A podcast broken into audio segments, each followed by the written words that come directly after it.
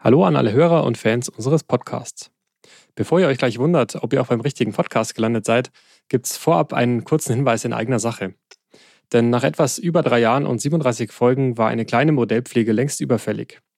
Neben einem neuen Intro darf ich nach vielen Nachfragen auch endlich verkünden, dass unser Podcast ab sofort nicht mehr einmal im Monat, sondern alle zwei Wochen erscheint. Und zwar immer jeden zweiten Freitag, also an dem Tag, an dem auch unsere Zeitschrift Motorrad immer neu am Kiosk liegt. Inhaltlich bleibt dabei alles wie gewohnt. Auch künftig erwartet euch eine Mischung aus Technik- und Ausrüstungsthemen, Reiseerlebnissen und spannenden Gästen. Und übrigens, wenn ihr Einsteiger mit 125er Führerschein seid, dann hört doch mal in unseren neuen monatlichen 125er Gems Podcast rein. Dort sprechen meine Kollegen Jens Möller-Töllner und Angelina Leser über alle Themen aus der Welt der 8-Liter-Bikes. In diesem Sinne wünsche ich euch weiterhin viel Spaß mit unseren Motorrad-Podcasts.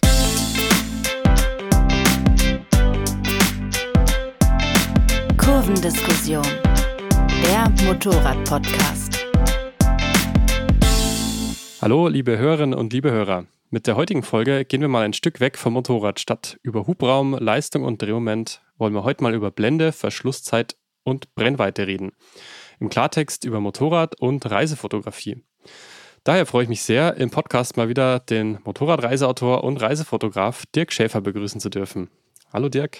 Hallo Ferdi, grüß dich. Außerdem dabei ist äh, unterwegs Ressortleiter Thorsten Dentges. Hallo, ich grüße euch alle. Und ich bin Ferdinand Heinrich Steiger, ebenfalls Reiseredakteur bei Motorrad. Ja, und ich dachte mir mal, als Einstieg für das Thema ähm, ist mir so der Gedanke gekommen, beim Thema Kamera ist es ja ein bisschen wie beim Thema Navi. Da sagen ja viele mittlerweile, ich habe doch eh mein Handy dabei, das macht ja schöne Bilder, wozu soll ich mir überhaupt noch eine Kamera kaufen? Was würdest du denn dazu sagen, Dirk? Ja, kann man machen. Äh, man muss ja äh, grundsätzlich erstmal eingestehen, dass die äh, Entwicklung der fototechnischen Seite bei Handys ja ein unglaubliche, eine unglaubliche Dynamik hat und ich glaube, da ist immer noch kein Ende abzusehen. Ähm, und das sehr praktische ist, ich habe das Ding sowieso dabei. Also die allermeisten werden ja nicht ohne Handys aus dem Haus gehen. Insofern, das Ding ist sowieso da. Ähm, was ähm, da das Charmante daran ist, ist natürlich auch gleichzeitig der Nachteil. Weil es so kompakt ist, bietet es natürlich nur eingeschränkte Möglichkeiten. Zum Beispiel, ähm, wenn man damit, äh, was weiß ich, jetzt in den Alpen unterwegs ist und will ein Murmeltier fotografieren, das vielleicht 50 oder 80 Meter weit weg ist. Das werde ich auf in der Regel auf dem Display vom Handy noch sehen, aber hinterher ein gescheites Bild daraus zu machen, das wird halt so ein Suchbild, insbesondere wenn andere das ebenfalls auf dem Handy sehen. Ähm, das kann man in der Regel in die Tonne knicken. Also es gibt halt viele Möglichkeiten, aber auch eine ganze Reihe von Grenzen, äh, gerade bei Handybildern. Ja, muss ich äh, auch beipflichten. Ich ähm, habe ein bisschen durch unser Archiv äh, gewühlt und auch ähm, verschiedene Vergleichstests zum Thema Kamera, die wir schon mal gemacht haben, die mittlerweile zehn Jahre alt sind. Und ich weiß, dass wir noch vor zehn Jahren zum Beispiel empfohlen haben, äh, so, so eine kleine Edelkompakte, die schlägt halt ein Handy um Längen. Und da muss ich jetzt sagen, zehn Jahre Technologieentwicklung äh, aus unserer Praxis heraus. Wir haben oft so eine kleine Kompakte noch als Zusatzkamera für so ein paar Schnappschüsse dabei gehabt. Die lassen wir mittlerweile zu Hause, weil die aktuellen Handys für diese Schnappschüsse eben absolut gut genug sind. Gerade für diese ein bisschen statischeren touristischen Motive. Aber sobald das so ein bisschen weiter wegfahrendes Motorrad ähm, da äh, funktioniert es schlicht und einfach nicht. Das Handy ist oder die Handykamera gibt es noch nicht. Also ich benutze meine Kompaktkamera auch ehrlich gesagt fast nur noch, um damit so eine Art Onboard-Aufnahmen zu machen. Ähm, aber da kommen wir später eh nochmal drauf, für so, ja, was man denn überhaupt machen kann auf einer, auf einer Reise, gerade wenn man alleine unterwegs ist. Und das andere ist, dass meine Handykamera echt, echt bescheidene Bilder macht. Aber wenn ich jetzt zum Beispiel nur mein Handy mitnehme, ähm, Dirk, du hattest da, glaube ich, auch mal ein ganz nettes Video gemacht. Was kann ich denn jetzt mit meinem Handy schon anfangen, wenn ich einfach keine große Kamera mitnehmen will? Ja, das bezieht sich eigentlich auf die Dinge, die sich an alle richten, die letztlich keine Fotofreaks sind und die irgendwie den Zusammenhang von Blende, Verschlusszeit, ISO-Zahl im ganzen Schnickschnack irgendwie nie richtig äh, verstehen oder auch. Äh, also die also Grundkenntnisse der Fotografie. Ab, ne? Ja, genau. Also das ist so, äh, du fährst ja auch Motorrad, ohne zwingend zu wissen, wie du Ventile einstellst. Ne? Also das muss ja gar nicht sein. Aber es gibt ja so ein paar How-Tos, die man äh, gut nutzen kann. Und dazu braucht man eben keine technische Kenne.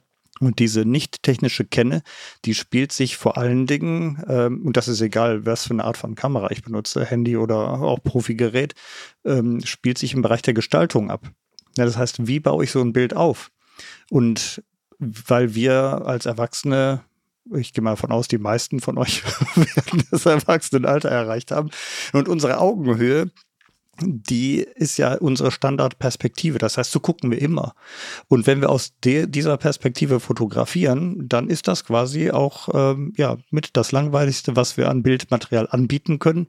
Denn so sehen wir den ganzen Tag. Ja? Also unser, unser Lebensumfeld nehmen wir so wahr aus weiß nicht, 1,40 Meter bis 1,70 Meter, 1,80 Meter Augenhöhe. Übergrund. Und wenn ich so fotografiere, dann ist äh, in der Regel auch schnell ähm, abgefrühstückt. Das bietet nichts Interessantes fürs Auge, nichts Interessantes fürs Hirn. Das heißt, wenn ich mich mit der Kamera auf den Boden begebe oder äh, deutlich in die Höhe, ich fotografiere vielleicht von einer Brücke runter oder kletter mal einen Hang hoch oder so, dann ergibt sich daraus natürlich eine ganz andere Perspektive und damit hat man schon Schritt eins erreicht, eine andere Perspektive. Das nächste sind, ähm, wo ist denn das Hauptobjekt in der Regel bei uns ja das Motorrad. Ne? Wo soll das innerhalb des Bildes erscheinen? Wenn man jetzt nur Instagram-Bilder schießt, dann ist es wahrscheinlich äh, ziemlich offensichtlich, weil die Kacheln so klein sind, muss das Moped ziemlich groß sein, das heißt fett in die Mitte und fertig. Aber weil wir, wenn man mal so durchscrollt bei Instagram, da rutscht man auch ganz schnell drüber. Ne? Also das ist auch uninteressant eigentlich für die Wahrnehmung. Interessanter wird's, wenn man sich da an diesen sogenannten goldenen Schnitt hält. Also man drittelt gedanklich das Bild, äh, wie ein Buch, das eben nicht zwei Seiten, sondern drei hat und äh, an den ähm, wenn man das Ganze auch von oben nach unten macht, dann entstehen ja an den Drittel-Schnittpunkten wie so eine Art äh, gedankliche Kreuze. Und wenn man da das Objekt der Begierde, also in der Regel das Motorrad hinstellt, dann hat man etwas, wo das Hirn ein bisschen dran zu arbeiten hat. Und das sind die Bilder, von denen wir grundsätzlich glauben, na, das ist aber interessant. Also da muss ich mal genauer hingucken, äh, was ist denn da? wir schnallen das einfach gedanklich nicht so schnell wie ein Bild, das sehr symmetrisch zum Beispiel aufgebaut ist. Ja, wenn ich kurz einhaken darf, da ja. ist Instagram natürlich äh, genau auch wieder eine, eine Plattform, die einem da, ja, warum auch immer, schon mal einen Riegel vorschiebt fast, was das angeht, weil die Bilder dann ja doch alle sehr quadratisch, hochformatig, handyoptimiert sind. Richtig, ähm, aber trotzdem ja. kannst du das da immer noch machen. Ne? Also man kann ähm, auch in einem quadratischen Bild kannst du es ja genauso machen. Du kannst das Bild gedanklich immer noch dritteln. Ne? Und dann funktioniert es auch so nicht nur wie bei einer klassischen Kamera, wo man 3 zu 2 oder 16 zu 9 Formate hat. Und auch hochkant geht das. Ne? Also alles, was aus der Reihe tanzt, das ist ja eigentlich das, was äh, Interesse weckt. Genau, da wollte ich gerade einhaken. Dirk hatte vorhin diesen einen Punkt gesagt, genau mit dieser Augenhöhe. Ähm, also jetzt zuletzt gerade dieser berühmte goldene Schnitt, den gibt es natürlich nicht erst seit der Fotografie schon, sondern seit der Malerei überhaupt. Das heißt, so eine Bildanordnung, wenn die gut gelingt, ist ein Bild erstmal schöner und interessanter. Ähm, das ist eine konventionelle Herangehensweise, da kommen wir vielleicht später noch zu, wie man, wie man so ein Bildmotiv gut gestaltet, also wie man das Motorrad da gut einbindet oder ein schönes Reisebild macht. Aber jetzt kommen wir mal kurz zu dieser Langweiler-Geschichte. ähm, wenn man tatsächlich immer nur in der gleichen Höhe das fotografiert. Ich versuche jetzt mal äh, vor dem geistigen Auge dieses äh, Nordkap-Motiv, äh, kennt ihr alle oder die meisten, ich hoffe auch von unseren Hörern. Dieser Stahlglobus, der wird gerne platt vom dort aus fotografiert, wo man mit dem Motorrad ankommt, auf dem Parkplatz. So, zack, fotografiert, da ist das Nordkap, ich war da. Dann hat man das dokumentiert. Also das Foto diente rein der Dokumentation und es ist in dem Sinne interessant für die, die selber hinfahren wollen, was einen da erwartet. Aber leider ist es tatsächlich in der Realität auch ernüchternd, ist nämlich grottenlangweilig, wenn man da oben steht. So, da bin ich neulich mal über auch eine ähm, Bloggerin, glaube ich, gestoßen. Die hat sich, wie die das so gerne machen auf Instagram oder so, natürlich irgendwie mit einem Helm verspiegelt, knallenge Lederkombi, sich um diesen Globus herumgewunden und sich von ganz unten fotografiert oder fotografieren lassen. So, das Bild, das sah super aus. Das hängt man sich an die Wand. Also das Nordkap äh, hat man natürlich gar nicht gesehen. Also man hat kein Meer, kein Himmel, kein gar nichts im Hintergrund. Aber eigentlich weiß jeder sofort, wo man ist. Das bedeutet, das, das Motiv gewinnt, schlicht und einfach, ja. Was bedeutet also das? Also ich schließe daraus, ich brauche erstmal die knallenge Lederkombi. Du brauchst auf jeden Fall eine knallenge Lederkombi und solltest, solltest auf jeden Fall einen Helm mit Spiegelvisier haben, weil dann sollte das ist das Gesicht ja eigentlich auch egal. Ja, ähm, nein, aber um mal zurückzukommen, diese Perspektive äh, oder neue spannende Perspektive zu finden, das ist eigentlich, sage ich mal, die Hauptaufgabe. Wir haben ja auch bei uns relativ häufig bei unseren Leser-Stories kriegen wir ja auch fast überwiegend sogar Handybilder mittlerweile. Das sind ja keine Profis, sondern einfach Motorradreisende, die ihre äh, tollen Reisen, die sie ja machen, sie machen ja einfach, sie fahren ja teilweise dahin, wovon wir nur träumen, aber haben eben nicht das ganze Equipment dabei, sondern eben nur ihr Handy. Und dann kommt es eben sehr, sehr stark drauf an, was machen sie? Fotografieren sie sozusagen ihr geparktes Motorrad und, und zeigen, wo sie sind oder ähm, schaffen sie es sogar mit dem Handy mal eine ganz andere Perspektive einzunehmen. Also wir kriegen das ja in der Praxis, wenn wir diese Bilder auf den Tisch kriegen, vorgelebt, dass man selbst mit einer Handykamera, aber mit einem pfiffigen, mit einer cleveren Bildidee ein tolles Bild erzeugt, was es dann auch bei uns ins Heft schafft. Ja, also ich denke, da, darum geht es eigentlich. Ne? Diese Pfiffigkeit, die ersetzt häufig teures Material. Und äh, das, äh, was sich bei uns in den Köpfen abspielt, ist häufig wichtiger als das, was wir entweder im Rucksack, im Tankrucksack oder in der Westentasche haben. Ne? Also die, die Idee, ähm, was Schönes abzulichten, die ist häufig viel mehr wert als das, was wir an Equipment mit uns rumschleppen. Und diese Standardsachen, also die jeder von uns mal gesehen hat, auch so Passbilder, ne? Irgendwo fällst du über Stilfser Joch und machst ein Bild vom Pass.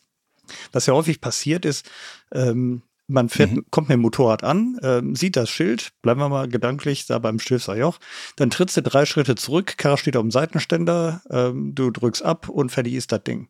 Ne, das ist für zu Hause schön, wenn man anderen das zeigen möchte und insbesondere wenn man 30 Alpenpässe hintereinander macht, dann wird schnell langweilig, weil eins sieht aus wie das andere. Immer Karre, Seitenständer und das Schild. Mhm. Und gerade dann, wenn man ähm, häufig was Ähnliches fotografiert, dann könnte man ja auf die Idee kommen, Mensch, mach doch mal was anderes. Und äh, für mich ist insbesondere, wenn man allein unterwegs ist, eigentlich immer der schlagende Punkt, vermittel doch den Eindruck, dass du auch da bist mit deiner Karre, ja, mit deinem Motorrad. Du hast es geschafft. Du hast es gemacht. Das heißt, zu deinem Motorrad gehörst ja du dazu. Du bist dahin gefahren. Setz dich doch da drauf. Zeitauslöser gibt's auch im Handy, ja, und von mir aus mach ein Selfie. Aber so, dass es eben auch aussieht, dass nicht nur irgendein Motorrad, das auch nur dir geläufig ist, oder deinen Freunden vielleicht, aber wenn du es anderen zeigst oder ins Internet tust, ja, dann zeigt auch entweder mit oder ohne Helm, ist ja auch wurscht, aber zeigt auch einen Menschen dazu. Du hast es gemacht, du hast es geschafft, das ist dein Ding, du bist dahin gekommen mit deinem Motorrad und dann bring das alles zusammen ins Bild wirkt ein bisschen netter, als wenn man einfach nur Seitenständer Übrigens noch ein kleiner Tipp für, genau, für Alleinreisende, weil Selfie ja oft, naja, oft eben sehr weitwinklig eine spezielle Kameraeinstellung ist und es ja manchmal wirklich schöner ist, wenn man jetzt auf dem Motorrad sitzt und das vielleicht auch mit der Zeitautomatik oder mit, mit, mit dem Selbstauslöser nicht nicht unbedingt so hinhaut. Äh, auch noch ein Tipp. Der Vorteil ist ja beim Handy, dass man sofort auf dem Display sieht, wie sieht das Foto aus. Also wenn man jetzt mal dieses berühmte, entschuldigen Sie, können Sie mal kurz ein Foto von mir machen, ähm, habe ich ganz gute Erfahrungen damit gemacht, mich vorher hinzustellen, das Bild praktisch schon mal auszurichten, das Motorrad so hinzustellen, wo ich es haben will, mir selbst zu überlegen, wo stehe ich oder wo, wo äh, sitze ich eventuell auf dem Motorrad oder neben dem Motorrad und mache davon praktisch erstmal so eine Art Probefoto. Zeigt das demjenigen, von dem ich hoffe, dass der das äh, halbwegs hinkriegen kann und sagt, so sollte es ungefähr nachher aussehen und stelle ihm die Kamera dann ein. Das funktioniert dann meistens viel, viel besser, als wenn man einfach nur das Handy in die Hand drückt und sagt, ähm, mach mal einfach. Gerne wird dann natürlich genau das gemacht, was klassisch ist. Also das lässt sich bei fast jedem beobachten, dem man eine Kamera in die Hand drückt. Im Zentrum des Bildes, wenn ein Mensch drauf ist, und nehmen wir jetzt mal wieder diese Passgeschichte, ja, du stehst da mit deinem Motorrad und da, der, das Passschild steht da irgendwo. Im Zentrum des Bildes wird fast immer der Kopf des Menschen sein.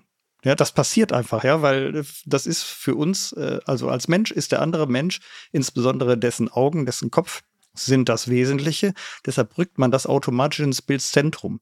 Was natürlich passiert, A, die Füße werden abgeschnitten, B, es ist wieder ein sehr symmetrisches, ein sehr mittenorientiertes Bild und das ist total langweilig, ja. Also mhm. man muss mhm. die Leute regelrecht dazu zwingen, dass der Kopf nicht mittig im Bild ist, sondern rückt den irgendwie da raus. Und wenn man sich jetzt noch vorstellt, sowas soll in einer Zeitschrift erscheinen, vielleicht sogar noch als Doppelseite, also formatfüllend über zwei Seiten hinweg, dann ist, wäre das Interessante genau in der Heftfalz, ne? also genau in der Mitte, wo die beiden Seiten zusammenstoßen und da sieht man es gar nicht richtig. Also es gibt so viele Gründe, das Interessante nicht in die Mitte zu stellen, wie eben zum Beispiel, wenn man jemand das Ding in die Hand drückt, sagt ihm, nicht ich in die Mitte, mach es irgendwo anders hin, nur nicht in die Mitte. Ja. Mir fällt jetzt noch ein, ein anderer Tipp ein, den, auf den wärst du wahrscheinlich eh noch gekommen, Dirk, aber zum Beispiel ja auch, dass man dem Bild äh, versucht, Tiefe zu verleihen, indem du irgendwas in den Vordergrund stellst oder, und wenn es nur eine Blume ist oder irgendwie ein paar Grashalme, die dann unscharf im Vordergrund sind. Ähm, ich denke, gerade bei so einem Thema, da geht es schon in den Bereich, wo ich vielleicht die technischen Limitierungen eines Smartphones da doch langsam rankomme. Also man, man kann natürlich wieder viel mit Bildbearbeitung machen oder mit irgendwelchen Filtern. Da kenne ich mich jetzt auch nicht so wirklich aus. Aber wenn ich jetzt wirklich sage, ich will irgendwas freistellen, ich will einen richtig schönen, unscharfen Hintergrund haben, das ist halt immer besser, wenn man das einfach äh, mit einer großen Blende macht. Da also, kommen jetzt mehrere Sachen zusammen. Ne? Ähm, wenn du sagst, ähm, ein Vordergrund wäre auch schön, ähm, da gibt's, äh, der hört sich total banal an, aber der ist mir einfach so, hat sich bei mir in die Synapsen eingefräst. Vordergrund macht Bild gesund. Ne? Also was du im Bild zeigen willst, sei damit nicht zu offensichtlich. Also fall nicht mit der Tür ins Haus. Sowas arbeitet unser Hirn total schnell ab und dann wird schon weiter gewischt aufs nächste Bild. Ähm, ist in der Zeitung genauso wie äh, im Netz. Und auch deshalb gilt da, macht das Bild interessanter und ein Vordergrund macht das Bild interessanter und der Hintergrund natürlich auch. Und das Wesentliche, nämlich in der Regel das Motorrad mit uns, das muss irgendwo zwischen diesem Vorder- und Hintergrund sein. Und Vordergrund, äh, insbesondere wenn man, nehmen wir mal fiktiv, durch Holland fährt, ja, da, denkt man, ja, da ist ja nichts im Vordergrund. Also in den Alpen ist mir klar, ja, da habe ich vielleicht irgendwie so einen Hügel oder ein Stück Straße, das ich in den Vordergrund nehmen kann. Aber Holland, ja, das ist ja eine optisch oder eine fotografisch eine Katastrophe. Stimmt nicht ganz, man muss sich nur ein bisschen mehr Mühe geben und Vordergrund ist immer da. Spätestens, wenn man die Kamera oder das Handy auf den Boden legt, dann hat man entweder, was du gerade schon sagst, irgendwelche Grashalme im Vordergrund oder Splitkörnchen, die noch auf der Straße liegen oder die Straßenmarkierung. Straßenmarkierung, diese Seitenmarkierung ist eigentlich immer super, weil die hebt sich vom Rest des Bildes ab. Straße ist normalerweise schwarz, Markierung ist weiß und damit hast du schon was Interessantes im Bild, ohne dass überhaupt das Motorrad schon mit dabei ist. Also damit kann man eigentlich schon super arbeiten und Vordergrund findet sich immer. Hintergrund kann schon mal ein bisschen schwieriger werden. Ne? Holland. Das stimmt, aber selbst wenn man jetzt einen ganz reichhaltigen Hintergrund äh, hat, heißt das noch lange nicht, dass das Bild das rüberbringt, wo man gerade wirklich ist. Also ich versuche mal so ein bisschen unsere, also mich an so Top-Bilder zurückzuerinnern, die bei uns in den Reisegeschichten vorkommen. So, also erstmal klar, ein gutes Reisebild sollte auf jeden Fall Fernweh erzeugen. So, da hat man ja verschiedene Interpretationen. Jetzt kann man sich nehmen wir mal USA, da möchten ja wahrscheinlich viele hin. Sonnenuntergang stellen wir uns mal vor. Irgendwie, boah, Wüste, Nevada oder irgendwie Kalifornien, Mojave, äh, Wüste. Da kann man sich ja auf die Straße hinlegen und hat dann diese typischen gelben Streifen. Das ist ja das, was du meintest, Dirk. Dann weiß man sogar sofort, ah, äh, ist nicht hier, ist vermutlich sogar in den USA, weil wir weiße ähm, Mittelstreifen haben. Wenn es gut läuft, ist es ein, ein schönes Bild mit vielleicht sogar auch ein bisschen Sonnenuntergangsstimmung. Ähm, und man sieht, der Fehler passiert ja auch selbst Profis oft unter Umständen nur das Motorrad perfekt abgelichtet denkt aber, das könnte dann eben, der Hauptdarsteller ist das Motorrad, könnte eine Test, Testgeschichte sein zu diesem Motorrad. Was viele nicht machen, ist jetzt 30, 40 Meter mal in die Büsche zu gehen und zu gucken, was ergibt sich da in dem Motiv. So, und da kann man natürlich irgendwo mal einen Kaktus im Vordergrund haben oder das Motorrad so einrahmen zwischen irgendeiner zwei Felsen, die da sind, ähm, und hat den Sonnen Untergang in einem ganz anderen Licht. Also das, das sind zweimal die gleichen Bilder, mehr oder weniger an der gleichen Stelle. Einmal steht der Fotograf direkt auf der Straße, dann ist das Hauptmotiv das Motorrad, aber vielleicht relativ beliebig und einmal hat man das Komplettprogramm. Und das sind natürlich Bilder, die werden nachher bei uns in den großen Reisegeschichten zu Aufmacherbildern, weil man sofort auf den ersten Blick eigentlich erkennt, das ist irgendwo anders. Und äh, das Auge, das ist ja das, was Dirk auch sagte, wandert aber über verschiedene Punkte. Und das Hauptmotiv ist meinetwegen der Kaktus vorne, der einen aber sofort in die Wüste bringt. Das Motorrad ist ein bisschen versteckter, also clever versteckt, aber im Idealfall im goldenen Schnitt. Und die Lichtstimmung erzeugt eben dieses Fernweh. Und ähm, diese Gedanken über so ein Bild machen sich natürlich nicht viele, aber was eigentlich schlimmer ist, die meisten machen sich nicht die Mühe, mal eben diese 20, 30 Schritte von der Straße wegzugehen und zu gucken, was kann ich denn in den Vordergrund rücken. Ja, jetzt sprichst du eh noch was an mit, mit Thema Lichtstimmung. Das ist natürlich auch was. Da haben wir wahrscheinlich oft so den speziellen Fall jetzt, wenn wir für Motorrad unterwegs sind oder für Ride unterwegs sind, dann sind das ja oft Touren, wo wir halt wissen, äh, die und die Stelle wäre ja richtig gut, aber das Licht passt gerade nicht. Deswegen fahren wir halt abends nochmal hin. Wenn ich halt jetzt Motorradreisender bin, aber womöglich da eigentlich nur durchfahren möchte, dann kann ich halt meine Reise jetzt nicht um, um das zigfache verlängern, um jetzt an jeder Stelle äh, am besten nochmal in der Abendsonne vorbeizufahren. Also da muss man halt oft auch einfach das, das Beste draus machen, wie es halt gerade kommt so. Ja, oder wie der Herr Schäfer morgens um vier aufstehen. Vor also, dem Frühstück. Da, da, ja, aber dann komme ich ja trotzdem mittags an irgendeiner Stelle vorbei. da kommen wir, glaube ich, ja. zum springenden äh, Unterschied. Ne? Also wir müssen ja, glaube ich, schon unterscheiden äh, zwischen dem, äh, was macht man in einer normalen Reise oder was das muss ja nicht eine Reise sein, kann ja einfach am Wochenende mal äh, an die Mosel oder schön durch den Thüringer Wald oder so sein. Ne? Das äh, ist ja im Prinzip nie was anderes. Der Unterschied zwischen dem, was wir, also ihr bei Testberichten oder auch bei Reportagen, ich auch eben viel bei Reisereportagen mache, da ist mir im Vorfeld ja schon halbwegs klar, was will ich denn da tun? Was will ich denn da an, an Bildgeschichte auch erzählen? Und dann bin ich häufig ja in der Region und äh, in der Region bin ich ein paar Tage und dann kann ich mir das ja auch so ein bisschen timen. Was dazu führt, dass immer dann, wenn andere essen, bin ich fotografieren. Also beim Frühstücken, ne, alle sitzen am Frühstückstisch, Schäfer ist weg und äh, verpasst das Frühstück. Oder beim Abendessen, ne, alle sitzen irgendwie schon beim zweiten, dritten Bierchen zusammen und ich hänge da irgendwie noch rum, weil entweder geht gleich die Sonne unter, sie ist gerade untergegangen, oder gleich kommt noch Sternenhimmel. Und ich glaube, da ist ein wesentlicher ähm, Unterschied zu machen. Wenn wir als normalsterbliche Menschen einfach unterwegs sind und nicht auf die Uhr gucken, dann glaube ich, kann es nicht darum gehen, spezielle Lichtstimmungen einzufangen. Das lebt ja alles vom Moment.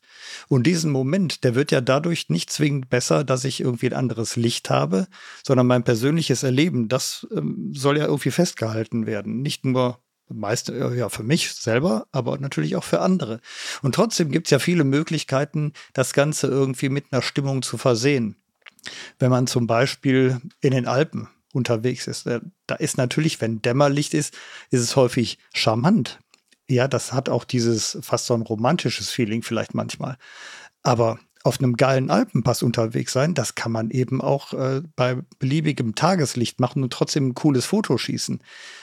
Lichtstimmung macht was mit dem, der es sieht, das ist schon richtig. Aber es bedeutet ja nicht, dass wir jetzt äh, nur noch Bilder machen können, wenn gerade die Sonne aufgeht oder untergeht. Ne? Ja, na, ich äh, habe jetzt eben auch nur so an meine letzten Reisen gedacht und da war es eben oft so, da bin ich dann schon mit dem fotografischen Blick äh, teilweise auch gefahren an ein paar Stellen und habe dann auch Fotos gemacht und wusste, hier würde jetzt abends noch viel besser, äh, noch ein viel schöneres Foto entstehen, aber ja, die Zeit hat man eben nicht immer. Irgendwann willst du ja mal weiterkommen. Ne? Also stell dir vor, du willst von hier nach Kapstadt ja. fahren.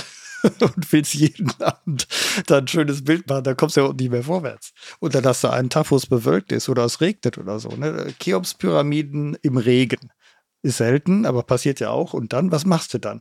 Bleibst du da jetzt irgendwie so lange, bis es aufhört zu regnen? Äh, oder, oder, oder. Ne? Also, und das muss ja auch alles nicht bedeuten, bloß weil das Wetter jetzt mal nicht so toll ist, dass das Bild nicht so gut wird. Ähm, da darf ich, glaube ich, gerne schon den Blick auf die noch kommende Ride-Ausgabe über Schottland ähm, schon mal äh, ein bisschen avisieren. Also wir waren ähm, mit mehreren Teams da und mein Team, äh, wir hatten fast drei Wochen durchgehend Schlechtwetter, also Regen. und oder ähnlich. Und da denkst du, das ist ja die Katastrophe. Aber wenn man hinterher die Bilder schaut, dann hat man das Gefühl, boah, also das bringt einfach auch ein Feeling rüber, dass einem noch nicht mal das Motorradfahren in Schottland verleidet, sondern das bekommt auf einmal sowas Episches. Ja, das hat auf einmal ein ganz spezielles Flair und das ist dann eben nicht ähm, ewiger Sonnenschein, wo auf einmal Schottland austauschbar wäre mit äh, Südfrankreich oder äh, Norditalien. Ja, das ist einfach, das macht Charakter in so einem Bild. Und ich glaube, das hat auch einfach einen, einen Geschmack. Und diesen Geschmack an so einem Bild zu kriegen, da kann nicht nur gutes Wetter helfen. Ich weiß nicht, wir setzen, glaube ich, gerade ein bisschen auch zu viel voraus. Ich glaube, viele wissen gar nicht, dass also in praller Mittags Sonne. Also erstmal denkt man, oh super, die Sonne scheint, der Himmel ist blau. Das ist doch alles ähm, jetzt ideal. Und dann werden vielleicht auch zu viele Fotos um die Tageszeit gemacht. Wenn man weiß, das Mittagslicht ist nicht unbedingt ideal für die große Panoramafotografie, dann macht man halt seine ein, zwei Bilderchen zur Dokumentation, aber sollte eigentlich wissen, okay, es, äh, wenn es so in Richtung Abendstunden geht, die Sonne tiefer steht, dann lohnt es sich auch tatsächlich mehr auf solche Motive zu schauen. Und vielleicht ist es dann eben nicht die Passhöhe, sondern irgendwo äh, ein bisschen was anderes, aber die Berge sind schöner in Szene gesetzt. Am Ende will man ja schöne Bilder mitbringen. Und ähm, ich glaube, aus beiden muss man da äh, so ein bisschen dann zusammen ähm, rühren und dann auch ganz am Ende bei der Auswahl kann man ja zwei Sachen dann auch zusammenstellen. Also ein schönes Bild irgendwie mit Bergstimmung und Lichtstimmung und dann eben das vielleicht doch ein bisschen platt fotografierte Passhöhenschild dazustellen. Also dann die Aussage ist die gleiche. Man war dort unterwegs und wenn das Motorrad noch schön da in Szene gesetzt wurde, dann hat man zumindest jetzt in einem privaten Fotobuch schon mal eine ganz starke Seite womit wir wieder an dem Punkt sind, ne? was will ich denn machen? Also will ich einfach nur ein paar Handybilder verschicken? Will ich hinterher am Ende des Jahres meine Reisekumpels mit einem Fotobuch äh, freuen? Äh, oder will ich hinterher äh, von einer fetten Reise eine riesen Show machen und irgendwelche Stadthallen füllen? Oder mal in die Zeitung kommen. Ne? Da sind, glaube ich, ähm, Unterschiede auch des Anspruchs und natürlich auch der persönlichen Motivation. Das ist richtig. Und gerade der Anspruch, also ich sage jetzt mal, ich glaube, unserem Podcast, den, den hat schon jeder weggedreht, wer gar keinen Anspruch hat und wen's für, wem die Fotografie völlig wurscht ist. Und ähm, ich denke andersrum, die, die an dem Thema Fotografie und wie kriege ich mein Motorrad besser fotografiert oder wie kriege ich meine Motorradreisen besser fotografiert, was auch äh, viel hilft, sind eben Vorbilder. Also da äh, nimmt man dann einfach mal eine Geschichte von dir, Dirk, guckt sich an, welche Bilder gefallen mir denn besonders gut und fragt sich vielleicht ein bisschen, hm, warum gefällt mir das eigentlich so gut? Und sowas hilft ja auch oft, also gerade auch Laien zu sagen, ah, okay, das versuche ich mal nachzuahmen. Das wird vielleicht in der Gänze nie so gelingen das liegt natürlich dann, also mit dem Handy vielleicht schon mal gar nicht, aber mit einer halbwegs ordentlichen Kamera. Aber den Tipp gebe ich auch immer gerne, sich diese Bilder aufmerksam anschauen, zu gucken, äh, was, was macht das Bild mit mir und warum macht es das mit mir. Das gibt es ja fast bei jedem. Ne? Wir sind da einen Berg runtergefahren, das war so steil, das glaubst du nicht. Das sieht man jetzt im Bild nicht, aber das war unglaublich steil. Und genau dieser Punkt, das sieht man jetzt im Bild nicht. Genau. Man sieht es nicht. Und die Frage ist ja, warum siehst du es nicht? In der Regel, weil man von vorne fotografiert hat. da siehst du halt keine, da siehst du kein Gefälle. Mhm. Also du müsstest dich seitlich drehen, dass man eben sieht, wie das Motorrad an dir vorbei talwärts fährt oder eben aufwärts fährt. Also ähm, Erzberg-Rodeo zum Beispiel. Ne? Da kann man natürlich noch andere Sachen machen mit einem fetten Tele. Dann wirkt das ganze Ding noch mal wie eine Wand, wenn man von hinten oder von vorne darauf hält. Aber warum wirkt das Bild nicht so, wie ich es gerne hätte. Oder wenn man äh, geile Bilder sieht von irgendjemandem und sich fragt, wie hat er das denn gemacht? Jetzt habt ihr wieder so viele äh, Brücken mir schon wieder gebaut, um, um doch jetzt mal auf das Thema Spiegelreflexkamera oder spiegellose. Ja, ja, nee, schon richtig. Doch, spiegellose Kamera Genau, also auf jeden Fall Kamera mit Wechselobjektiv, was ja dann auf jeden Fall deutlich mehr Möglichkeiten einfach gibt. Um es mal so zu sagen, ich habe jetzt auch eine gehobene Einsteiger-Nikon. Ich habe die jetzt seit fünf, sechs Jahren und zuvor habe ich halt auch immer nur mit Handys oder eben mit meiner kleinen Kompaktkamera fotografiert. Und mir hat das schon ein Stück weit auch die Augen geöffnet. Ja, eigentlich fast, also wenn ich mir jetzt Bilder von meinen ersten Reisen so anschaue, dann gefallen mir die eigentlich fast gar nicht mehr, weil ich bei jedem Bild halt sehe, das hätte ich so machen können, das hätte ich so machen können. Also natürlich geht es da auch um die Bildkomposition, aber auch um diese, ja, eben diese technischen Möglichkeiten, die einem eben so ein Objektiv oder eine, eine Kamera, bei der ich halt auch nicht nur mit Automatik fotografieren kann, die mir das bietet. Also ich wollte wollt darauf hinaus, ob, ob man vielleicht, äh, Dirk, ob du da vielleicht auch einen Tipp hättest sozusagen. Also ich meine, jetzt kostet so eine Kamera mit Kit-Objektiv mit 300 bis 600 Euro. Wenn ich mir dann noch ein, zwei Zusatzobjektive kaufe, dann bin ich doch eigentlich schon sehr gut ausgerüstet für die nächsten Reisen, Jahre, wie auch immer. Ja, ich denke, dass äh, was an Potenzial da ist äh, auf dem Fotomarkt, das ist ja schier endlos inzwischen. Und äh, insbesondere in der Einsteigerklasse, wenn man das mal so nennen äh, darf. Ne? Also ich würde mal sagen, so bis 500 Euro, da passiert schon tatsächlich was. Und ich meine, wenn man überlegt, dass manches Handy teurer ist als diese 500 Euro Kamera, kann man sich vorstellen, dass die Entwickler da in die Kameratechnik vielleicht noch ein bisschen mehr Hirnschmalz investiert haben als der Handyhersteller. Der musste ja nebenbei auch noch ein paar Sachen machen. Und da, da gibt es natürlich schöne Sachen, zum Beispiel die Canon 4000, äh, 4000D heißt die, glaube ich. Ähm, das ist ein Apparat, mit dem man schön anfangen kann. Ähm, oder es gibt ja auch die relativ günstigen Lumix. Ich glaube, die GX80 nagelt mich jetzt nicht genau fest auf die Bezeichnungen. Ähm, ich bin ähm, in den ganzen Modellvarianten jetzt nicht ganz so sattelfest, aber da tut sich schon was. Und das Schöne daran ist, dass die Möglichkeit da zu experimentieren, auszuprobieren und die Vielfalt der Optionen, die ich einfach durch andere Brennweiten habe, also nicht wie beim Handy. Bessere Handys haben ja inzwischen drei oder vier Objektive drin, aber das hast du natürlich bei einer größeren Kamera Insbesondere mit Wechselobjektiven, muss aber ja keine mit Wechselobjektiven sein. Gibt ja auch so gute Bridge-Kameras, wo schon fix was verbaut ist. Äh, die ähm, Sony RX100 zum Beispiel und RX10, die sind unglaublich kompakt und die haben 600 Millimeter Tele. Also 600 Millimeter, da musst du in der Regel echt viel Holz auf den Tisch legen, damit du sowas in vernünftiger Qualität hast. Und das Ding ist im Prinzip wie eine Kompaktkamera und das passt ganz problemlos noch in, in jeden Tankrucksack rein. Und zwar mit einer Trinkflasche plus ein Bitterchen noch dabei. Darf ich kurz einhaken, Dirk, weil ich glaube, ja. vielleicht solltest du mal kurz äh, darüber sprechen, welche Brennweiten sind denn so die gängigen? Denn wenn, also 600 Millimeter Brennweite, ich sag dem Laien, sagt es vielleicht jetzt nichts, aber da kann man schon Motorräder fast wie so ein Scharfschütze ähm, abschießen im wahrsten Sinne des Wortes, nämlich re von relativ weit weg. Ähm, die Frage ist ja, viele wissen ja gar nicht, so ein, so ein gängiges Handy, in welchen Brennweitenbereichen bewegt sich das? So eine normale, äh, ich sag jetzt mal Urlaubs-Digitalkamera, äh, so, so eine recht günstige Knipse um die 100, 200 Euro, in welchen Brennweiten bewegt sich das und für für welchen Zweck. Also spannend wird es ja für die Motorradfotografie, wo eben diese sage ich mal, sehr, sehr einfachen Kameras äh, an ihre Grenzen kommen in diesem Telebereich, weil man damit ja äh, die Bewegung oder das Motorrad näher ranholen kann. Das heißt, in welche Brennweiten würdest du sagen, sind denn so für diese Motorradfotografie die entscheidenden? oder die spannenden. Ja, da kommt natürlich wieder darauf an, was willst du machen. Das ist ja so ungefähr, du gehst in den Handyladen, sagst, ich will ein Handy und dann fragt dich der Verkäufer als nächstes, ja, was wollen sie damit machen? Äh, das ist natürlich ein bisschen diffizil, aber erstmal zu der Frage, was sind denn quasi diese Standardbrennweiten? Also was ist bei jeder genau. kleinsten genau. Kamera in der Regel auch bei den Handys drin? Und das sind meistens die Brennweitenbereiche von 24 Millimeter ungefähr bis 70 oder 85 Millimeter. Zum Vergleich, unser eigenes Auge, da sagt man immer, na, das hat ungefähr so eine Brennweite von 50 bis 70 Millimeter in dem Dreh.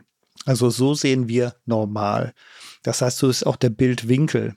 Und der Bildwinkel, der ändert sich eben mit der Brennweite. Je größer die Zahl wird, umso enger wird der Blickwinkel. Das heißt, wenn die Zahl sehr groß wird, wie ich vorhin schon mal sagte, bei den 600 Millimeter, das ist super, wenn man zum Beispiel in Afrika auf der Safari ist und da läuft weit entfernt eine Gazelle entlang oder ein Löwe wo du zu Fuß sowieso nicht so nah ran willst, ja, dann nimmst du dieses fette Objektiv und damit lichtest du den Löwen dann noch formatfüllend ab. Das kann aber auch sein, du stehst irgendwo in den Alpen auf einer Anhöhe und in der Ferne kommt dein Kumpel vorbeigefahren durch so eine wunderbare Kehre. Im Hintergrund siehst du noch die drei Zinnen leuchten. Und da drückst du drauf und du hast fett die drei Zinnen und den mit dem Motorrad aber auch immer noch geil groß im Bild. Das macht Tele. Oder das machen eben diese großen mhm. Brennweiten. Die kriegst du aber nicht mit einer Standardkamera für einen kleinen Taler. Und was viele Leute auch gerne nutzen, deshalb sind ja auch GoPros so beliebt mit dem fast fischaugenmäßigen, mit der fischaugenmäßigen Brennweite. Das ist dann irgendwas zwischen 10, 14, 18 Millimeter. Damit kann man sehr nah an Dinge rangehen. Auch nochmal auf deine äh, Einleitung von Ferdinand. Ähm, wie viel Geld muss man investieren? Also es gibt zum Beispiel von Canon so ein, so ein Standard-Reportage-Objektiv. das, das haben fast alle Profifotografen. Ich glaube, Dirk, du bist da ein bisschen näher dran an, an den Preisen, aber vom Prinzip bildet das eben diese Brennweite ab und ist, ist hochqualitativ und kostet definitiv, ich meine, irgendwelche fast 2000 Euro kann das sein oder das, ist, 1000, das kann also so viel, dass viele ja. sagen würden, hey, Ja, und ist sackenschwer ja. und ist riesig groß. Und da muss man dann natürlich einfach sagen, so, jetzt, jetzt hat man dieses Top-Material. Aber im Endeffekt macht es erstmal nur die gleichen Motive wie ein Standard Handy. Also von der, von der Bildgestaltung her ist, hat man durch diese Brennweite eben gar nicht so viele andere Möglichkeiten. Und da muss man dann natürlich abwägen, brauche ich das oder brauche ich das nicht so. Und äh, die, diese großen Brennweiten, die in den Telebereich gehen, die diese Vorteile äh, bieten, das ist schlicht und einfach ja auch Physik. Also man kann ich weiß nicht, wie, auf wie viel Meter man Sachen ranholen kann und durch diese digitalen Zooms, die ja auch wiederum in jeder günstigen Kamera oder in jeder Handykamera drin sind. Nur am Ende ist das Bild nicht verwertbar. Das heißt, die drei Zinnen, die du beschrieben hast, da ist dann ein Motorrad zu sehen, im Hintergrund sind auch drei Berge zu sehen, aber das ist alles so verkrisselt und sieht aus wie irgendein Kartoffeldruck am Ende, äh, dass man dieses Bild nicht verwerten kann. Und äh, ja, also im Endeffekt, also solche Bilder kriege ich ja auch auf den Tisch, weil jemand das Handy voll auf aufdreht, ne, mit irgendwie einem zwölffach Digitalzoom oder sonst was. Ähm, und da wird es natürlich teuer, weil die, die, die Optik, die in diesen Teleobjektiven drin steckt, das ist ja das teure, die geschliffenen feinen Gläser und das macht die Sache eben extrem kostspielig. Und ähm, beim Weitwinkel sieht es wiederum ein bisschen anders aus. Ja, jetzt ähm, kommt da natürlich ähm, erleichternd hinzu für alles das, was weitwinklig ist, weil die Linse so ähm, unheimlich weit von links nach rechts guckt, fällt da auch sehr viel Licht rein, weshalb die auch äh, häufig fast alles, was im Sichtfeld ist, auch scharf abbilden können. Das ist ja auch äh, das Charmante bei einer GoPro. Und man fragt sich, wieso ist denn die GoPro so leicht zu bedienen? Da muss ich nicht scharf stellen oder so ist immer alles scharf. Also fast immer alles scharf.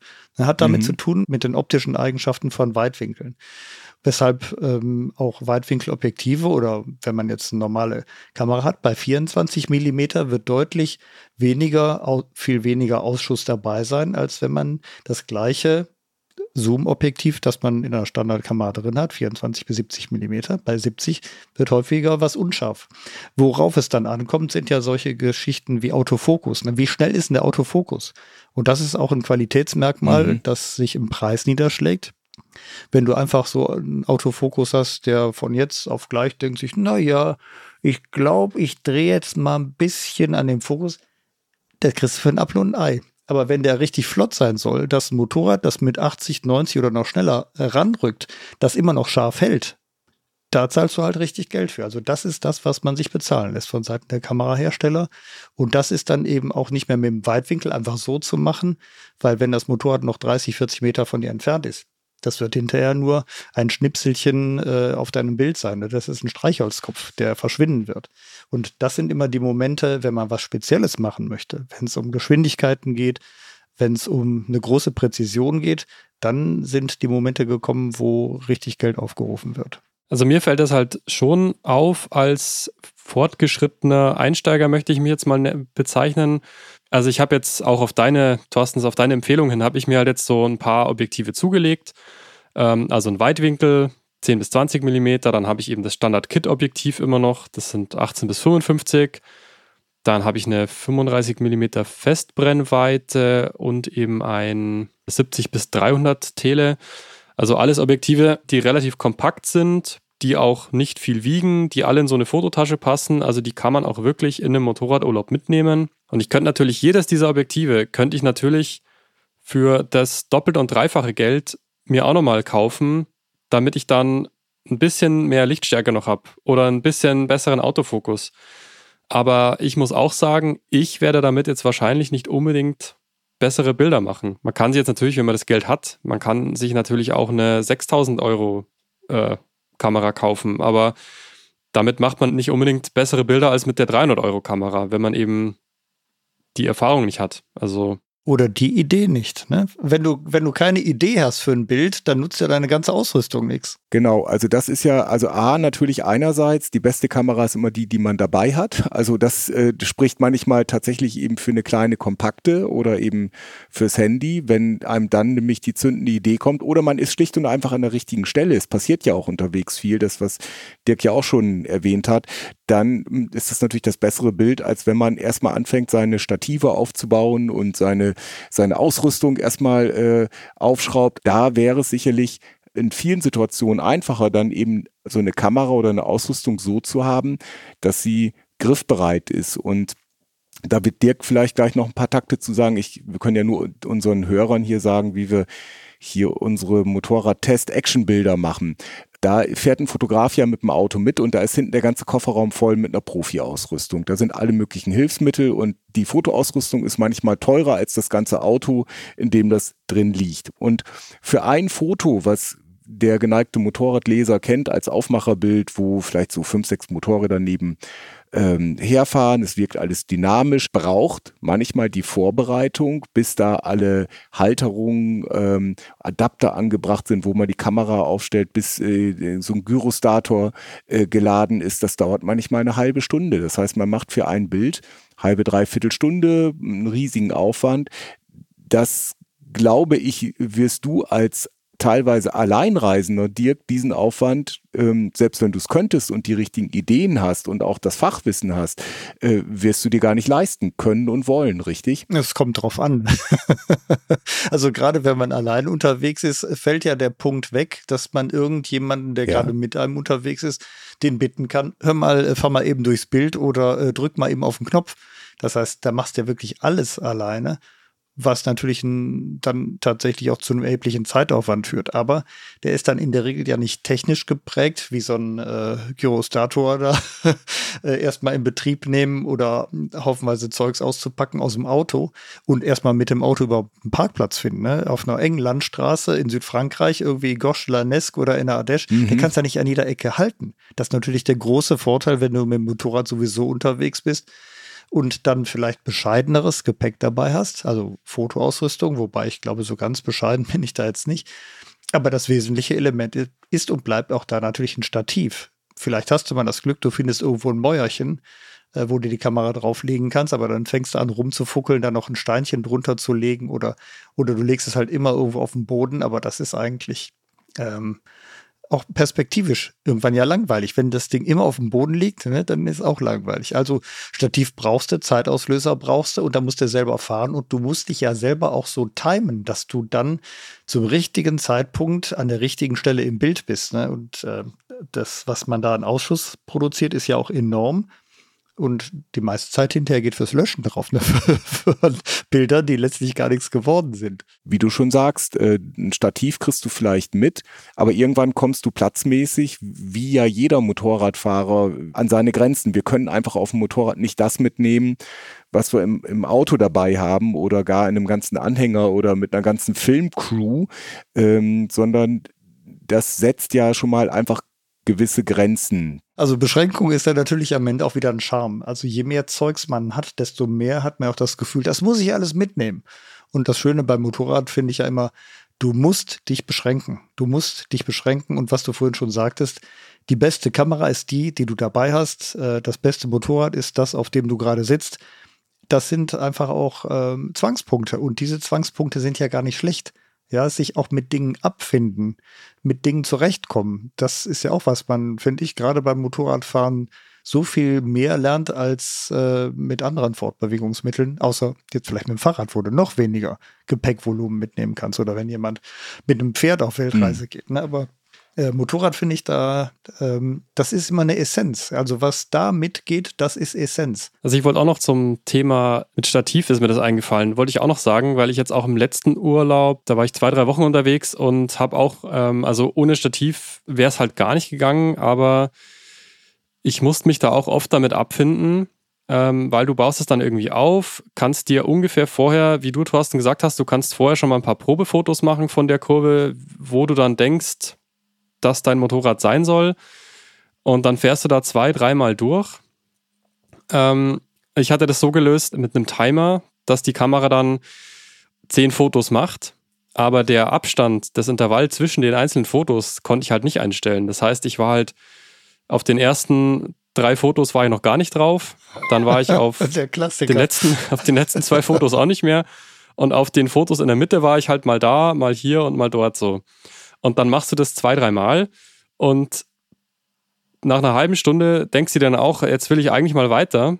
Und dann ist halt, dann nimmst du halt auch das Beste, was da halt dabei rausgekommen ist. Also das ist dann auch immer so ein Kompromiss, mit dem man sich abfinden muss. Aber ähm, also das wollte ich sagen, das ist genauso wie, wie dieses, die perfekte Lichtstimmung hast du halt auch dann meistens nicht. Ähm, und wenn du eben alleine unterwegs bist und trotzdem coole Fotos machen willst, ja, es wird nie so perfekt werden, wie, wie das da dann der Dirk irgendwo im Busch sitzt und eine Reihenaufnahme macht. Naja, das also, ist das letztlich halt wieder nicht, eine Frage äh, auch von Zeit. Ne? Wenn, wenn du Zeit ja. hast und dir die Zeit nimmst, dann kann das auch alleine was werden. Aber wie gesagt, wie du auch ja, festgestellt hast, der Aufwand, den man dann betreiben muss, der wächst natürlich. Und über die Jahre äh, habe ich natürlich so ein bisschen Erfahrung da generieren können, so dass ich heute eigentlich glaube, naja, also das kriege ich so mit zwei, dreimal versuchen, kriege ich es eigentlich hin, äh, dass ich in einer netten Kurve das Motorrad scharf habe und dass es ungefähr auch da ist, wo ich glaube, dass es sein soll. Aber der springende Punkt da ist natürlich, auch das lässt sich nicht mehr mit dem Handy regeln. Du brauchst letztlich eine Intervallauslösung. Das heißt, die Kamera macht halt in einem bestimmten Abstand einfach Bilder hintereinander. Und in der Regel bist du mit einem Intervallabstand von einer Sekunde was ja schon recht kurz erscheint, wirst du nicht besonders glücklich. Also brauchst du einen Mechanismus, der dafür sorgt, dass deine Kamera schneller auslösen kann. Und da gibt es auch Möglichkeiten, zum Beispiel für Canon-Kameras gibt es eine Freeware, die heißt Magic Lantern. Wer das mal googeln möchte, Magic, wie das englische Magic, Lantern.fm. Das ist äh, so ein Programm, damit kannst du auch sagen, ja, nimm so schnell die Bilder auf, wie du kannst. Also du, Kamera. Und dann wird es natürlich interessant, weil das kann ich nicht ohne Ende machen. Dann ist ja irgendwann der Arbeitsspeicher auch voll. Das heißt, man muss zusehen, dass man am Beginn der Auslösung, also wenn die anfängt so richtig loszurattern, dass man dann ins Bild fährt. Das heißt, du musst da die Kamera einstellen und gleichzeitig brauchst du auch eine Art Wecker oder Stoppuhr, da kann das Handy wiederum dienen, äh, die dir ein Signal gibt. Also wenn du jetzt losfährst, dann müsstest du innerhalb der Zeit auch äh, an, dem, an der Stelle ankommen, wo die Kamera richtig, richtig. auslöst. Ne? Und dann merkt man schon, das hat jetzt nicht mehr viel mit einer Urlaubsreise zu tun. da muss man entweder Maniac naja, sein oder einfach mit seiner Lebenszeit nichts anderes anzufangen wissen. Also das, das waren auch die Momente, wo es mir irgendwann auch, auch zu doof wurde. Also weil ich, ich dann wirklich zwei, dreimal, es ist jedes Mal so, du drückst drauf, dann bin ich wirklich zum Motorrad gesprintet, habe in meinem Kopf mitgezählt, zehn, neun, acht. Und ja, oft war es halt dann so, dass du eben bei den ersten paar Sekunden noch gar nicht auf dem Bild bist. Ich habe aber eben trotzdem festgestellt irgendwann, dass diese Timer-Funktion für mich relativ gut funktioniert, wenn man eben sagt, man fährt da einfach nur gerade vorbei da kommt es jetzt auch nicht so auf die Geschwindigkeit an. Dafür funktioniert es relativ gut. Da kannst du dann ja auch fast Schrittgeschwindigkeit fahren. Ich meine, dann hast, dann fehlt dir halt natürlich wieder diese Dynamik vielleicht ein bisschen, aber da kann man irgendwie schon was draus machen. Auf jeden Fall. Und auf jeden so, Fall. Wenn du langsam alles, bist, was jetzt, dann ist gut. Ne? Ja. Wenn du schnell bist, wenn es dynamisch wirken soll. Wenn ich da mal kurz einhaken ja. darf, klar. Ähm, ich erinnere mich an ein Bild von dir, Dirk. Das war deine, glaube ich, Kalifornien Backroads. Ähm, das hast du, glaube ich, mit äh, ähnlich fotografiert, wie du vorhin beschrieben hast, mit diesem ja, Profi-Prozedere. Da driftest du praktisch, du bist der Fahrer, du bist das Fotomotiv und gleichzeitig der Fotograf, der eben über diese technischen Tricks mit dem richtigen Equipment das perfekte Bild hinbekommen hat. So, das ist natürlich für jetzt den, sage ich mal, durchschnittlichen Fotografen schon schwer genug. Das nächste ist aber, du musst dann ja auch noch bisschen Motorrad fahren können, dass es gut aussieht. Das hast du ja auch noch drauf. also, da kommen jetzt, um jetzt, jetzt endgültig Honig um den Bart zu schmieren. Das Bild wäre jetzt ja nur noch halb so spannend, wenn du da nicht driftend um die Ecke gefahren wärst. Das kann da, also, da hört es ja schon bei vielen auf. Und ich versuche jetzt nur gerade mal hier uns selber ein bisschen anzumahnen. Das ist sicherlich sehr interessant für unsere Hörer zu hören, wenn jetzt der Profi aus dem Nähkästchen erzählt. In der Umsetzung ist das, muss man aber dazu sagen, wahnsinnig schwierig und erfordert unheimlich viel Training, Zeit, experimentieren, ausprobieren, gucken. Und man sollte natürlich möglichst aufpassen, dass man dann, äh, ich sag jetzt mal, man möchte sich super mit dem Wheelie fotografieren, ist natürlich super, wenn der Sturz nachher dann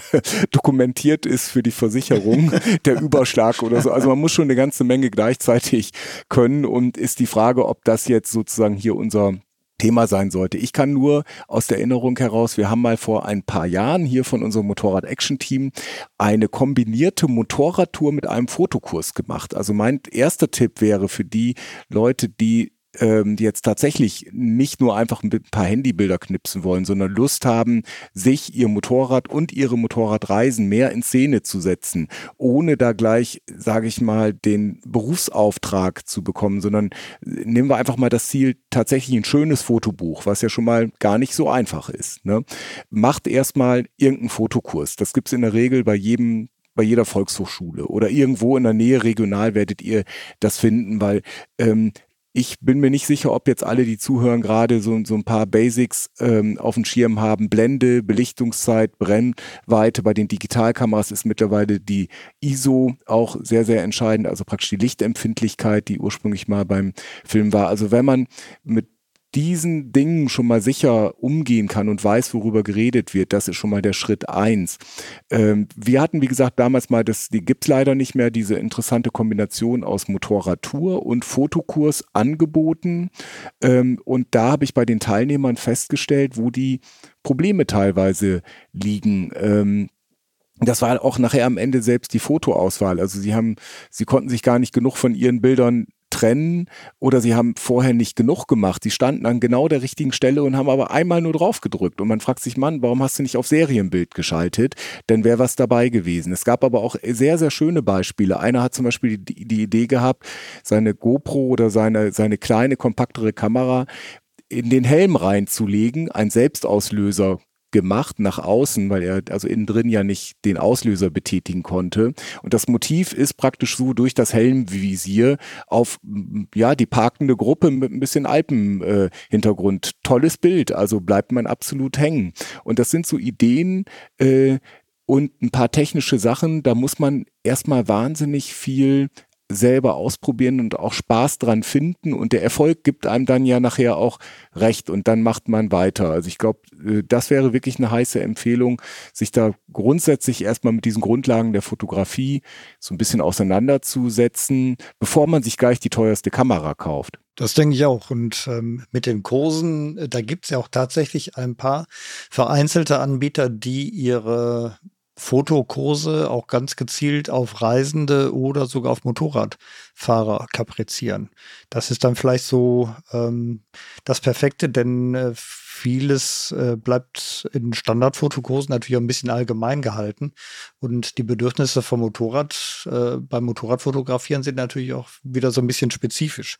Und das wäre meine Empfehlung, wenn ihr da was findet, ähm, wo es um Reisefotografie geht, einerseits oder tatsächlich auch um äh, Motorrad oder wo es auch um Fahrzeugfotografie geht. Ob das jetzt ein Auto oder ein Motorrad ist, spielt erstmal keine große Rolle. Aber die Ähnlichkeit, äh, die ist ja sehr groß und es wird ja immer darum gehen, nicht nur was Stehendes, sondern auch was sich Bewegendes zu fotografieren. Und da fängt es eigentlich an, interessant zu werden, oder spannend zu werden, dass man sowas richtig geil hinkriegt. Und von diesen Leuten zu lernen, macht dann, glaube ich, wirklich äh, Sinn für jemanden, der das Gefühl hat, da will ich wirklich mehr drüber wissen. Also ich denke, das, das Thema Motorrad ist halt einfach eins, das sich auch einfach sehr schön äh, vereinen lässt mit, mit Fotografie. Also Motorrad, Motorradreisen eben auch.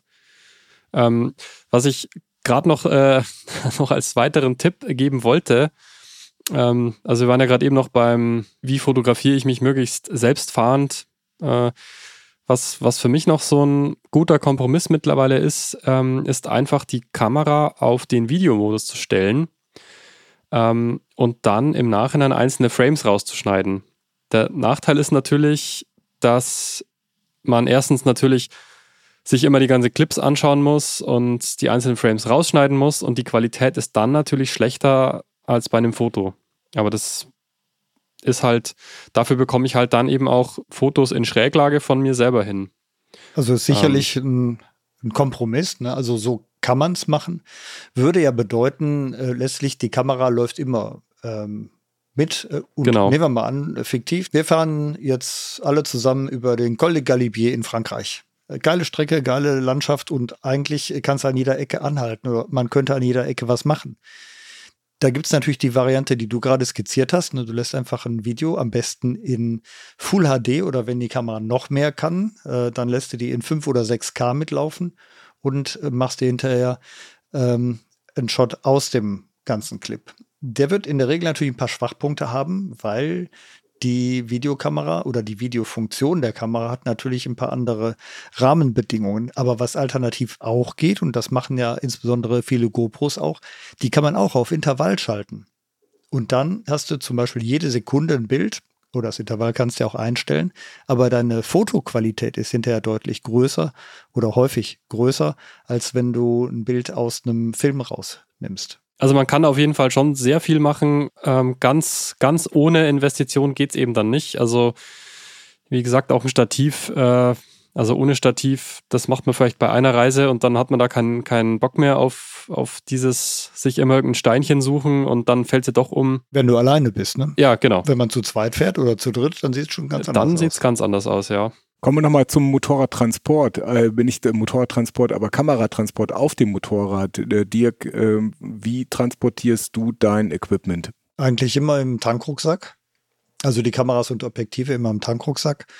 Ähm, hat den Charme, man ist schnell dran. Und zweitens, es ist eigentlich mit an der geschütztesten Stelle am Motorrad.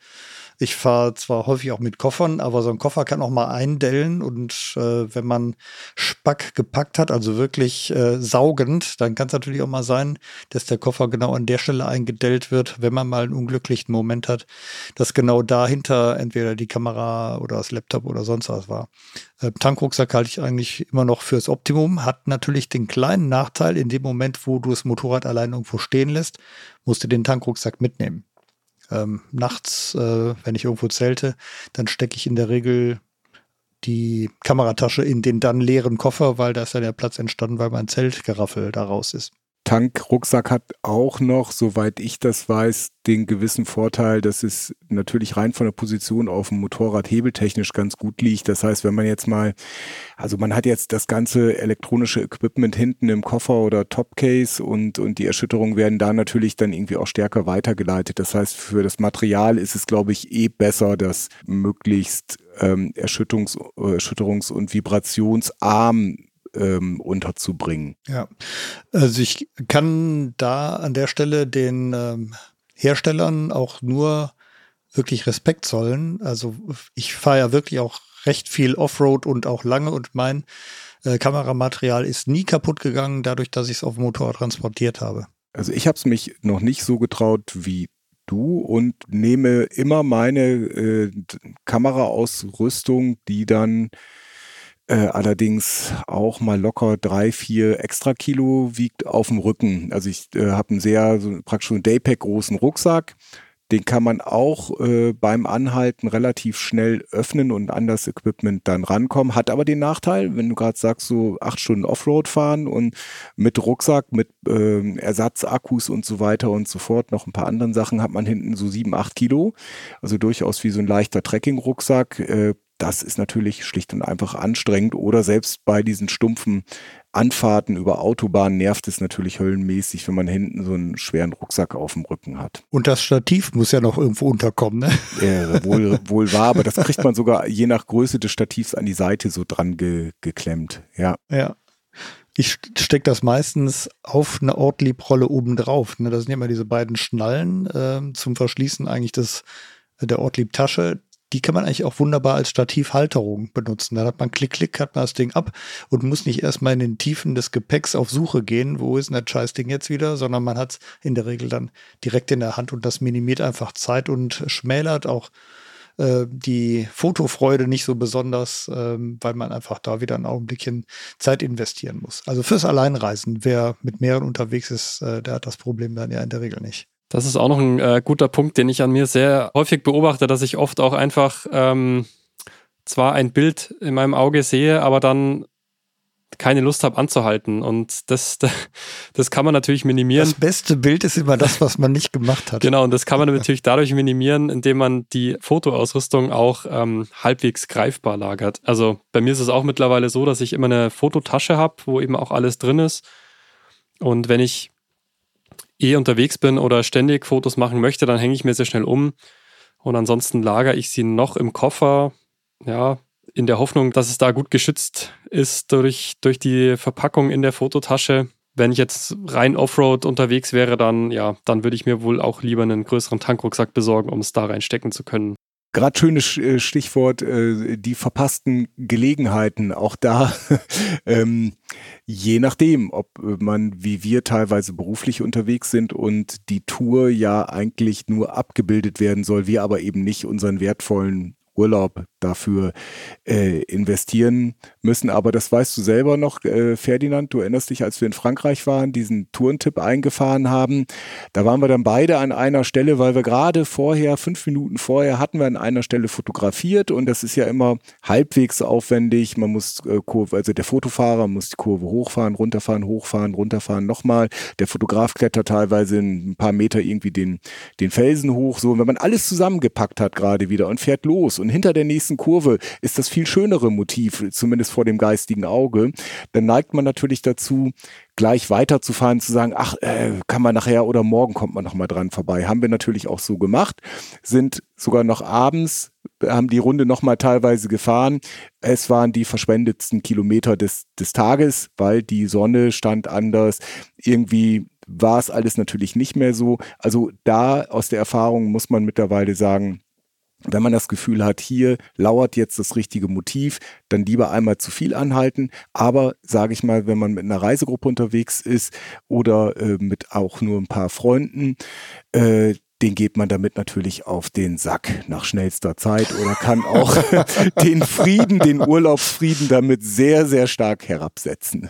Ja, natürlich. Das ist ja das übliche Dilemma, ne? Wer mit seinen Kumpels oder überhaupt, wer mit Leuten zusammen unterwegs ist, der wird natürlich äh, all, schon immer festgestellt haben, hinterher wollen alle gern die Bilder sehen, aber sie zu machen, da haben die wenigsten dann Bock drauf. Ähm, und insofern ist der Moment der persönlichen Genugtuung äh, beim Fotografieren mit anderen zusammen eigentlich immer hinterher, nicht währenddessen. Ja, das hat alles seine Vor- und Nachteile. Ob man jetzt alleine oder in einer Gruppe unterwegs ist, sind immer verschiedene Herausforderungen.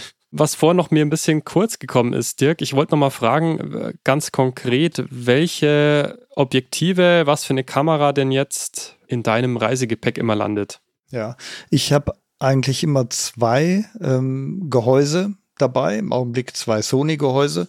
Ähm, das hat jetzt nicht damit zu tun, dass ich so ein unheimlich super Fotograf bin, sondern durch das Objektiv wechseln kommt einfach sehr schnell weil ich ja immer draußen bin mit dem Zeugs, kommt sehr schnell Dreck auf die Sensoren, auf die Linsen und äh, dann hast du hinterher natürlich immer sehr viel damit zu tun, diese ganzen Pünktchen und Flecken wieder von den Bildern runterzukriegen. Ähm, das heißt, äh, zwei Kameragehäuse und in der Regel drei Objektive. Ähm, und zwar ein 14 mm Objektiv. Das ist eben so ein sehr weitwinkliges. Damit kann man zum Beispiel easy vom Motorrad äh, oder beim Fahren äh, beide Lenkerenden drauf haben. Also du hast quasi Fahrerperspektive, hast beide Lenkerenden, beide Spiegel noch im Bild und guckst einfach auf die Straße, die dir voraus ist. So ähnlich wie wenn du dir eine GoPro auf den Helm schnallst, nur die Bildqualität ist einfach deutlich besser. Dann ähm, ein 24-70 Millimeter, das ist das, was man so als ähm, Standard-Zoom-Brennweite bezeichnet und dann noch ein 100-400 Millimeter Objektiv. Das ist dann schon so eine Telekanone, mit der man theoretisch äh, eine Fliege auf der Stromleitung fotografieren kann oder eben ein Gall durch die Landschaft römerndes Moped ähm, irgendwo, entweder in den USA, in den Alpen oder sonst wo. Also das ist dann schon das Zeugs, das ich wirklich gerne benutze, weil da kommt äh, tatsächlich auch das rum, wo ich hinterher das Gefühl habe, yo, Also wenn es funktioniert, ne? Yo, ähm, das ist einfach ähm, für meine Begriffe, da geht es erstmal nicht um das, was andere denken, ne? sondern wo ich denke, yo, das ist geil geworden. Und dann habe ich das Gefühl, dann macht es auch Spaß und dann stellt man sich auch gerne an der nächsten Ecke wieder hin. Genau eben in dieser äh, Standardbrennweite, da wo Dirk das Objektiv dabei hat, da behelfe ich mir entweder mit einer kleinen, kompakten ähm, Kamera, ich so ein bisschen das Handfeuergerät, so ungefähr, mit der man aus der Hüfte herausschießen kann.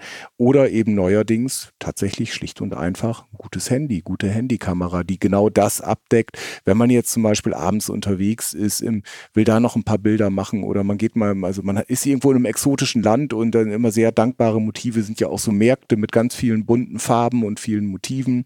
Und da macht das Handy, also in dieser klassischen Urlaubsfotografie, wieder vorausgesetzt, die richtige Bildidee, und das richtige Motiv macht gut genug Bilder, dass sie auch im Endeffekt professionell verwertet werden können und im Heft auch nicht nur als ganz kleines Bild, sondern als mittelgroßes Bild auch ihren Platz bei uns im Heft finden. Ist man möglicherweise auch ein bisschen dezenter unterwegs mit dem Handy als mit einem einer großen Kamera, oder? auf jeden Fall. Zwischen den Hunderten von also Chinesen dann, mit Selfie-Stangen fällt man schon mal nicht auf. Das ist richtig. Wobei die Selfie-Stange scheint weniger Irritationen auszulösen, als wenn du mit so einer Telekanone rumläufst, geschweige denn mit einer Drohne irgendwas machst. Ne? Da bist du ja gleich äh, müsstest du eigentlich sofort hinter Gittern. Oh, äh, stimmt. Apropos hinter Gittern und Drohne, Dirk, würdest du da vielleicht zwei, drei äh, Sätze dazu sagen? Das ist ja gar nicht so unheikel, je nachdem in welchem Land. Ich rede jetzt nicht vom Iran nur, aber im Iran sitzen gerade tatsächlich Motorradreisende, sind festgebunkert worden, weil sie Drohnenbilder, äh, nicht mal nur beim Drohnenbilder machen erwischt wurden, sondern weil äh, sie kontrolliert wurden und Drohnenbilder auf deren Computerfestplatten gefunden wurden. Also das Thema Drohnenfotografie und privater Hobbyfotograf. Äh, kannst du da vielleicht zwei, drei Sätze noch zu sagen? Ja, es gibt ja grundsätzlich äh, die Unterscheidung zwischen äh, privaten und gewerblichen Drohnenfotos. Ähm, beides äh, kann man lizenzieren lassen und ähm, die Drohnengenehmigungen ähm, sind weltweit immer noch sehr, sehr heterogen. Ähm, das ist ein bisschen unglücklich. Ähm, es gibt eine Seite, ich glaube, wenn man googelt nach ähm, Drohnenregeln weltweit, kommt man auf eine Seite, wo für 136 Länder die vermutlich gerade aktuellen Drohnenregularien zusammengeschrieben sind. Und ähm, damit kommt man schon erstmal ein gutes Stückchen weiter, wenn man im Urlaub das Ding mitnehmen will. Ähm, aber es gibt einige Länder, wo es schlichtweg ähm, ich sag mal, nicht angezeigt ist. Unglücklicherweise eines meiner auch gern bereisten Länder, Marokko, gehört mehr oder minder dazu. Es gibt aber die Möglichkeit, zum Beispiel auch da eine Ausnahme zu bekommen, aber das setzt immer voraus, dass man willens ist, sich dem Papierkram auszusetzen. Bei anderen Ländern ist es relativ einfach. USA zum Beispiel, da registriert man einfach die Seriennummer seines äh, Fliegers und äh, das kostet fünf Dollar und dann hat man eine Genehmigung, dass man da fliegen darf, aber natürlich auch nur, wie hier ja auch, in unkritischen Bereichen. Das heißt nicht in der Nähe von Flughäfen, nicht über großen Städten, nicht über äh, Kraftwerken und so weiter und so weiter. Also was sich eigentlich dem normalen, gesunden Menschenverstand auch erschließt. Ist natürlich auch nochmal nicht nur Solofahrer nochmal eine riesig, riesige Möglichkeit, richtig geniale Bilder zu machen, aber natürlich muss man die auch erstmal mitnehmen und Gut, das wäre vielleicht die Idee für den nächsten Podcast, ne? dass man was über Drohnen und äh, Motorrad äh, macht, geht auch. Und auch da tun sich ja unglaublich viele äh, Optionen auf. Und auf einmal ist das Selfie-Schießen viel leichter brauchst nämlich kein Stativ und so weiter und so weiter. Ja. Apropos, wer jetzt gerade noch dem Gespräch folgt und sagt, boah, was die da reden, das äh, mache ich ja aus dem FF, das mache ich ja fast täglich, dann an dieser Stelle einen Aufruf. Äh, ihr da draußen, solltet ihr rumreisen, kennt euch so gut mit Fotografie aus, seid technisch so fit, dass euch das Thema Drohne, Stativ, äh, Belichtungszeit etc., gute Reisefotografie keine Probleme bereitet, dann seid doch mutig und schickt mal eure Bilder uns zu. Denn vielleicht können wir irgendeine schöne Reisegeschichte auch mal aus euren Bildern machen. Wir sind da auf jeden Fall immer offen. Unterwegs at motorradonline.de. Also ich glaube, wir haben jetzt wieder viele Sachen angerissen, ohne sie jetzt total in die Tiefe zu besprechen. Aber das ist bei diesem Thema auch einfach ähm, schwierig und ich glaube, die Kernbotschaft sollte sein, man braucht keine teure Kameraausrüstung, um tolle Bilder zu machen, aber es hilft natürlich, die Kenne hilft. Ne? Also es ist wie mit dem Motorradfahren. Ähm, in Erfahrung steckt ja das Wort Fahren drin und jetzt müsste man es fürs Fotografieren vielleicht eher Knipsung nennen oder so ähnlich. Aber auch da, ne, wenn man es viel macht, merkt man auf einmal, was noch alles geht. Und da geht unglaublich viel. Und ähm, ich meine, das ganze Netz ist voll. Nicht nur von Schrottbildern, sondern auch von geilen Bildern. Und wenn man sie auf die kapriziert und da versucht ein bisschen abzugucken, dann kann man unglaublich viel lernen. Und wenn man selber rumfotografiert, egal mit welcher Kamera, die man selber hat, da steckt viel Musik drin und die kann man den Apparaten häufig auch entlocken. Und die Ideen sind nicht in der Kamera, die Ideen sind in euren Köpfen. Das ist richtig und es ist noch nie ein Meister vom Himmel gefallen, das muss man auch dazu sagen.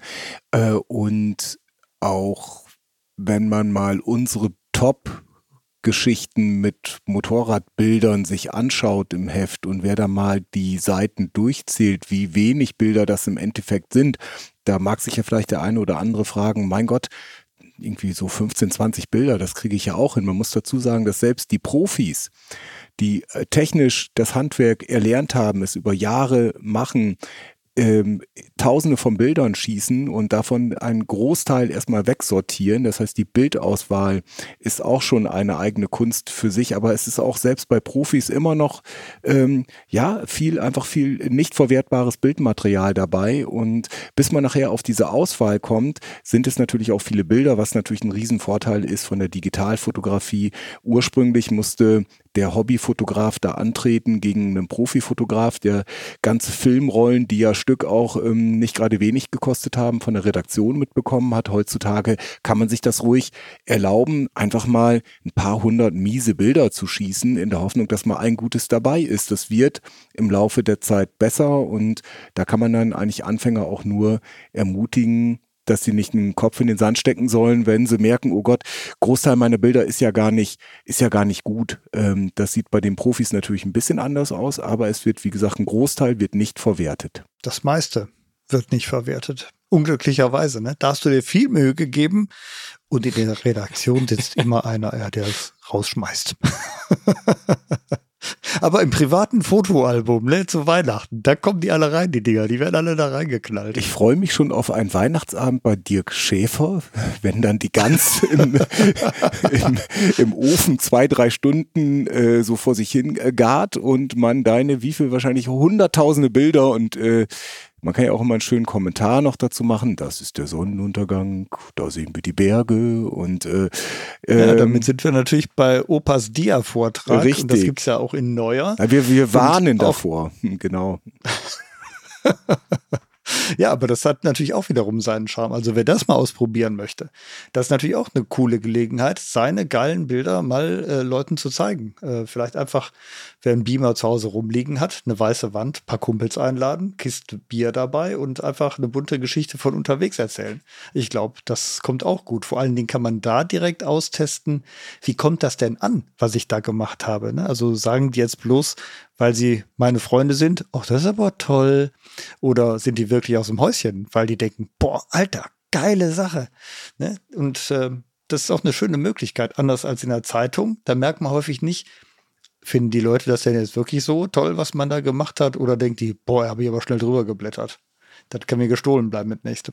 Diaschau ist, äh, nehme ich jetzt einfach mal als äh, gutes Schlusswort, denn wir sind schon weit über der üblichen Zeit.